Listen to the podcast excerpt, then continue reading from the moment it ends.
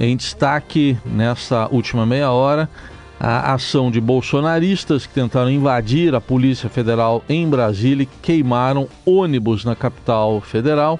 E vamos falar também da diplomação dos eleitos Lula e Geraldo Alckmin, presidente e vice no Tribunal Superior Eleitoral. São temas para o nosso contato com o Pedro Venceslau, que está conosco aqui. Pedro, bom dia. Bom dia, Carol. Bom dia, Raíssa. Bom dia a todos. Bom dia, Pedro, bem-vindo. Bom, a gente está observando, né, esse dia seguinte das manifestações, Corpo de Bombeiros já disse que foram oito carros e cinco ônibus incendiados, queimados durante os atos de vandalismo deflagrados pelos bolsonaristas no centro de Brasília ontem. Desse, quatro ônibus e sete carros foram totalmente queimados e o restante parcialmente.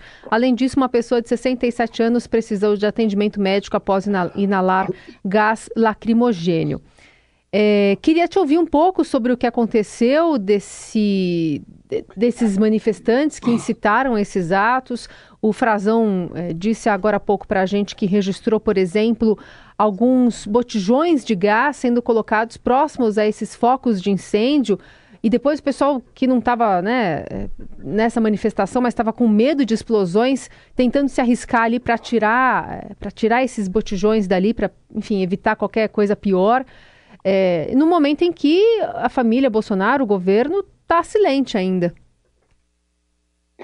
O silêncio ensurdecedor da família Bolsonaro, é, dos bolsonaristas em geral. Eu estava fazendo uma ronda aqui nas redes sociais para ver se alguém tinha feito alguma manifestação é, criticando ou censurando esses atos, mas até agora absolutamente nenhuma palavra, nenhuma linha no Twitter, nem nada disso.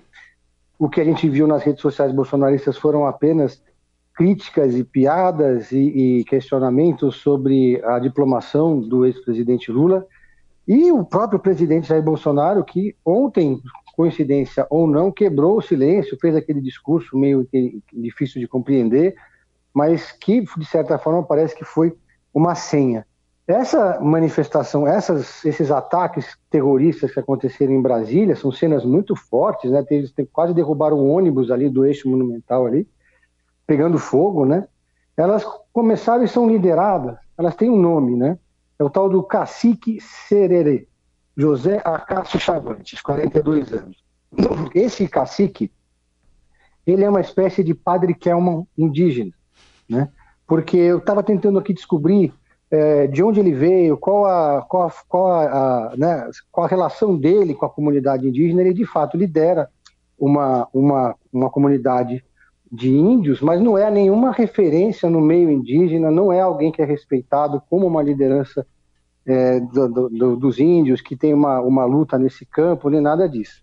Ele é um político, praticamente, que usa o título de cacique, assim como o título de pastor, porque ele também é pastor evangélico. Então, ele é um cacique que é pastor evangélico, filiado ao Partido Patriotas, foi candidato a prefeito de Campinápolis, né, é, na eleição passada, no Mato Grosso, teve 600 votos apenas, e desde então vem fazendo essa militância bolsonarista. Foi a prisão dele que deu origem a tudo, toda essa movimentação. Ele foi preso e foi levado para a Polícia Federal. E ele também está por trás de todos os outros atos, né? No, no, aquele evento, aquele, aquela tentativa de invasão no aeroporto de Brasília, aquele, aquele ato dos indígenas também ali no, no shopping em Brasília, que já tinha acontecido antes, veio uma, veio uma escalada liderada por esse, por esse índio, que se considera aí um, um patriota e é filiado, inclusive, ao patriota. É muito importante que é, esse, esse sujeito seja enquadrado rapidamente e que, e que as autoridades entendam né, qual que é o núcleo de organização dessas ações, porque elas não são ações espontâneas, elas aconteceram de forma é, organizada, alinhada, com estratégia, como o Frazão disse, de criar cada vez mais caos. E esse grupo deve ter outras pessoas na sua linha sucessória, além do cacique, devem ter outras lideranças que estão participando desses atos.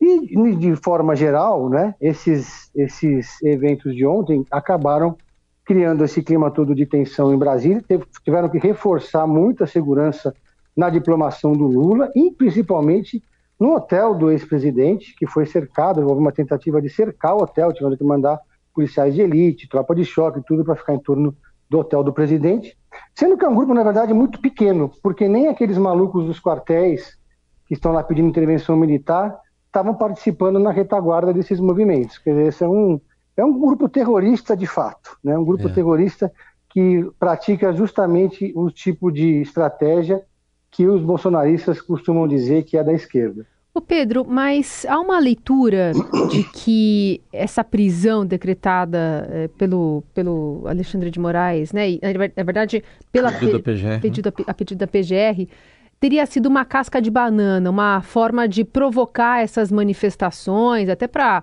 talvez mostrar que eles realmente são é, violentos, podem fazer manifestações violentas. E, por outro lado, essa é, não prisão, né? Ninguém foi preso, fazendo diversas comparações com o que aconteceu no Capitólio nos Estados Unidos. Que leitura você faz desses dois lados? Bom, eu acho que, primeiro, assim, é, não dá para, nesse caso, acusar a Polícia Federal de absolutamente nada. A Polícia Federal ali cumpriu o papel dela, prendeu esse cacique, suposto cacique, levou para a cela, e aí houve esse levante.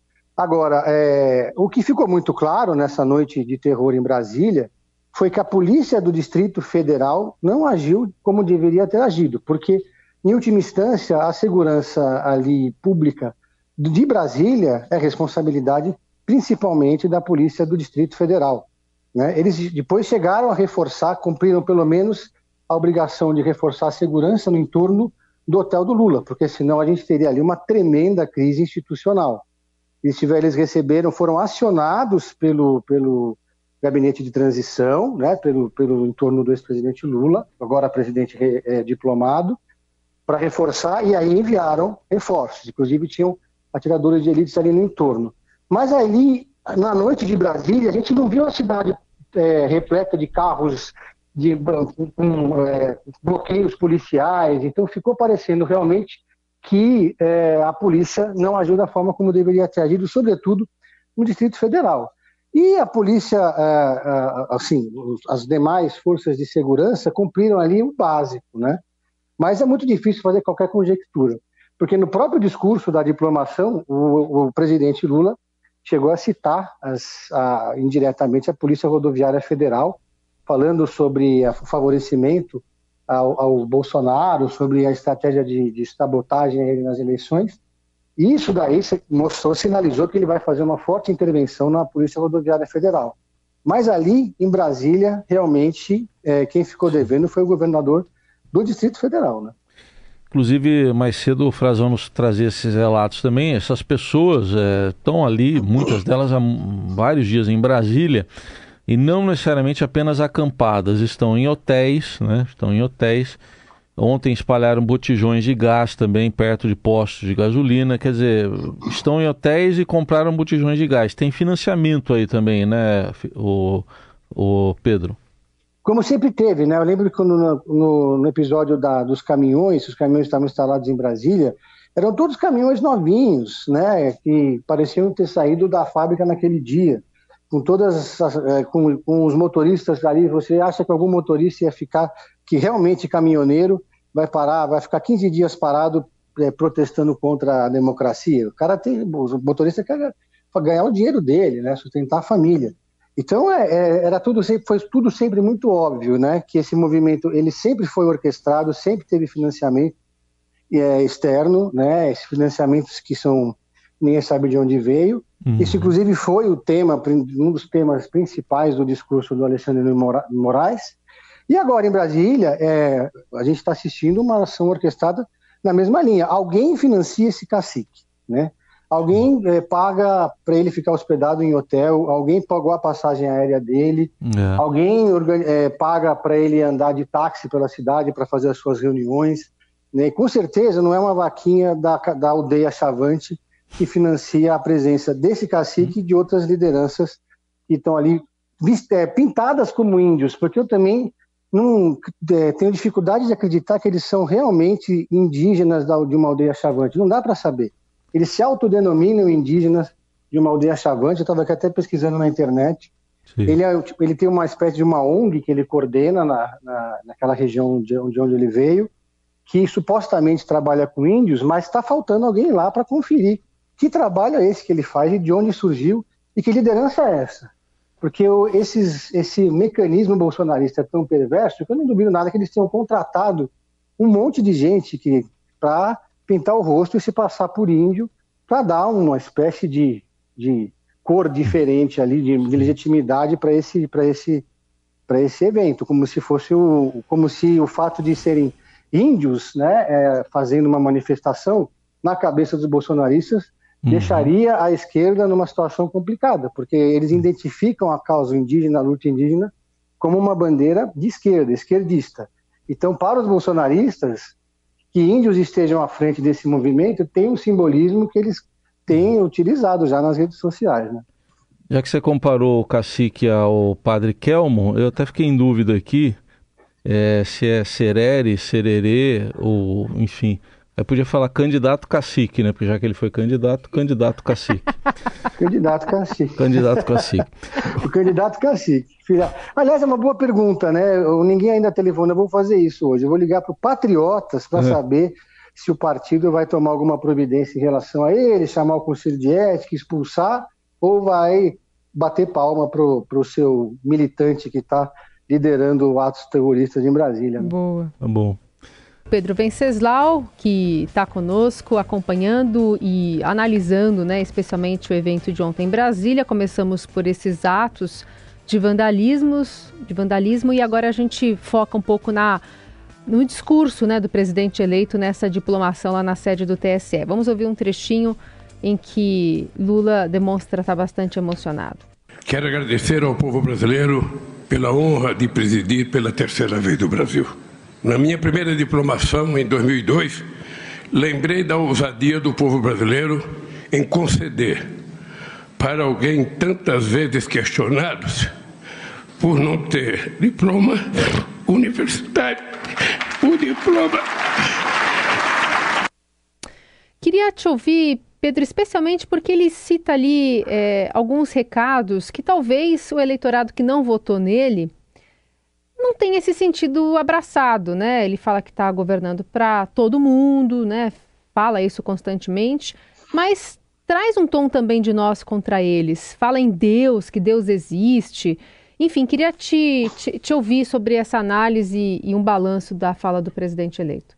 Pois é, como, como esse, o evento de ontem era que geralmente é um evento protocolar, acabou se transformando no, no último episódio da temporada, né? É. Então, dessa temporada. Com todo mundo ali que estava é, na mesma vibe, digamos assim, que era um, um, sentimento de, bom, acabou o governo Bolsonaro, né? acabou o bolsonarismo no governo. Para todo mundo que estava naquela sala, isso foi um, um alívio, eu acho que foi esse alívio que estava presente no discurso do presidente Lula, como se ele estivesse discursando apenas para aquela plateia. Aquela plateia é muito mais ampla do que o STF. Tinha um representante da sociedade civil, tinha estava o judiciário, enfim, estava o Congresso Nacional, estava todo mundo presente. A grande concertação política nacional estava presente ali numa, num discurso do presidente que mostrou claramente que hoje ele tem, ele está fechado com todas as forças é, institucionais do país, com os três poderes, com o Congresso, enfim. Né? Agora, de fato, quando ele faz um discurso né, dizendo que esse, essa eleição foi uma lição para que isso nunca mais aconteça, e falando no governo de destruição nacional, ele está deixando de fazer algum tipo de gesto para os outros 50% de eleitores que não votaram é, no presidente Lula, que votaram no Bolsonaro e a maioria, a ampla maioria desses eleitores do Bolsonaro, eles não são é, esses que estão aí queimando carros nas ruas, nem plantados é, na frente dos quartéis. Eles são eleitores antipetistas, né? Eles são eleitores que podem até ter votado no Lula no passado, mas não perdoam os casos de corrupção que marcaram os governos petistas, e, isso, e não foram poucos, né? É, são eleitores que também questionam o fato do Lula ter sido preso em algum momento da sua vida. E se ele foi e questionam também os, os acontecimentos que, que fazem parte da história do PT, que são acontecimentos que o PT nunca fez uma autocrítica. Então, é, é, esse eleitorado ele está na pista, né? Os, as manifestações que aconteceram em Brasília, nesse, nessa virada de ontem para hoje, durante a noite, durante a, a diplomação do Lula, elas ajudam a separar um pouco o joio do trigo, né, da direita. O Bolsonaro claramente está do lado do joio, porque não se manifestou, não criticou, não fez nenhum tipo de, de, de mensagem em relação a esses manifestantes. O PL sonha que o Bolsonaro seja esse líder da direita. Eu acho que é, não, não vai ser esse líder da direita.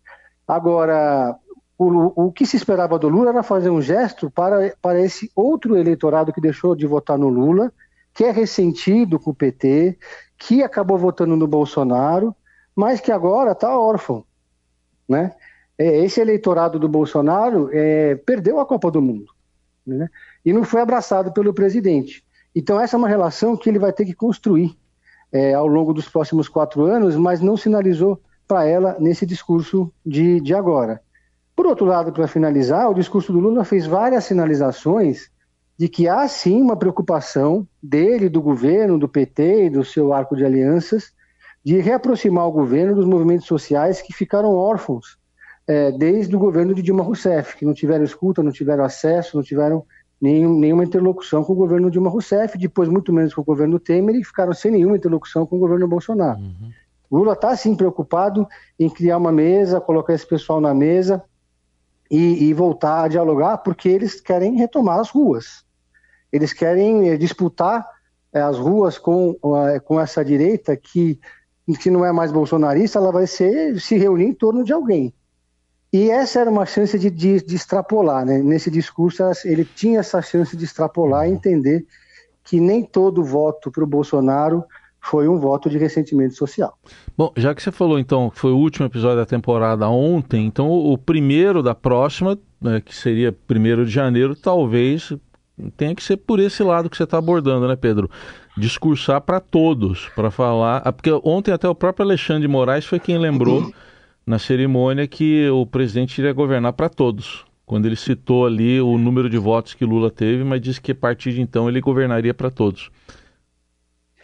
Muita gente está ressentida com o governo Bolsonaro e muita gente tem é, transforma esse ressentimento é, em, em, uma, em, uma, mensagem de muitas vezes desprezo por esse eleitor. É, as pessoas, é, e acho que esse foi isso foi um, um, fenômeno que aconteceu nos Estados Unidos também quando o Trump venceu, né? E muita gente é, criticou nos Estados Unidos, do, quando o Trump venceu a eleição, a falta de diálogo dos democratas com esse eleitorado republicano, né? que muitas vezes era um, era um eleitorado silencioso. Ninguém nunca se preocupou lá nos Estados Unidos de entender de onde vinha esse ressentimento com os, com os republicanos, com os democratas, e trabalhar isso na campanha. Né? Eu acho que o maior desafio do governo do, do Lula nesse é, agora, politicamente falando, e do próprio presidente, principalmente do PT, se eles quiserem continuar no poder e, ter um governo tranquilo, né, é abrir esses canais de diálogo e, e, e tentar entender por que, que as pessoas têm tanta raiva do PT, né, de onde vem isso e o que, que é possível fazer para que os erros do passado não se repitam. E faltou um pouco isso, né, porque todo mundo quer que o Lula fale um pouco sobre isso, explique de forma mais convincente, seja mais sincero sobre os erros do PT, mas o PT tem essa dificuldade, né? O PT não, não, não, não faz autocrítica nunca e também é, sempre faz tudo girar em torno do próprio partido, como se o partido fosse o dono da razão. Pedro Venceslau vai estar conosco amanhã, sempre a partir das nove, aqui no Jornal Dourado, comentando os temas de política, né? Muito do que aconteceu em Brasília ainda vai dar pano para manga para esta quarta. Obrigada, Pedro. Obrigado, valeu, um abraço a todos.